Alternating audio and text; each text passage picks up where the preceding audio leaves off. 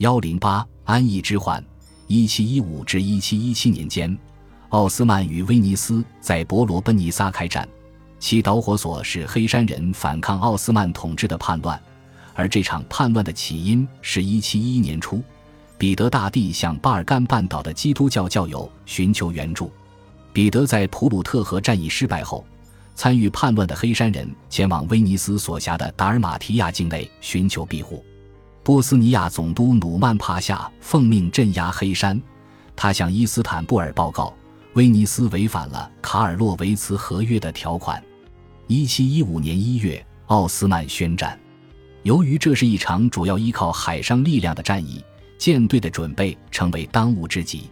为了应对这些不满，弥补奥斯曼在卡尔洛维茨合约中损失的伯罗奔尼撒领土，奥斯曼通过接受投降与占领，获得了半岛上几个重要的战略要塞。然而，威尼斯早已和奥地利签有共同防御协议，后者担心奥斯曼的胜利将会威胁到自己的克罗地亚边界，因此，初步的胜利之后，奥斯曼非但无法占领威尼斯以遂苏丹的梦想，反而发现自己陷入了两面作战的境地。这是政府始料未及的，谈判毫无结果。一七一六年，大维齐尔持剑者阿里帕夏率军前往贝尔格莱德，舰队则对科孚岛展开围攻。在奥斯曼政府内，有人认为跟奥地利开战根本愚不可及，但他们的意见被忽略了。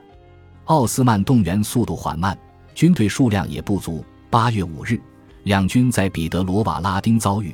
奥地利军由萨伏伊的欧根亲王统领，只花了五个小时就将奥斯曼打得溃不成军。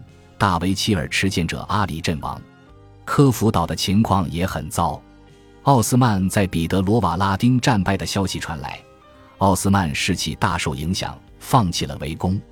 欧根亲王自彼得罗瓦拉丁出发，进军巴纳特、蒂米什瓦拉要塞，在几周后就签订了城下之盟。一七一七年。他又率军对抗有优势的奥斯曼军队，取得大胜，再一次将奥斯曼逐出贝尔格莱德，并沿巴尔干的河谷继续南进，深入奥斯曼领土。沿途的老百姓离乡背井，逃往伊斯坦布尔。特兰西瓦尼亚大公拉科奇费伦茨二世八年来想方设法要保住哈布斯堡对其加尔文宗支持者的包容，并保证他承认特兰西瓦尼亚的独立，但到了1711年2月。他却被迫逃亡波兰，并在1713年之后一直住在法国。1718年初，他受邀访问埃迪尔内，他与苏丹的会面使他产生了一项计划，即他应该尝试夺回特兰西瓦尼亚。但奥斯曼与奥地利先签订了合约，此事只能作罢。尽管在匈牙利问题上没能帮助奥斯曼，但从1718年8月到1735年逝世为止。他一直都带着随从客居奥斯曼小镇泰基尔达，专注于他的反哈布斯堡大业。一七一八年，新大维吉尔内夫谢希尔的达马德伊布拉辛帕夏上任，奥斯曼政府开始考虑停战。谈判在贝尔格莱德东南方的波扎雷瓦茨举行，和卡尔洛维茨和谈一样，英国及荷兰驻伊斯坦布尔大使居间调解。奥斯曼要付出的代价是。奥地利保有贝尔格莱德及蒂米什瓦拉，并将边界往前推至尼什。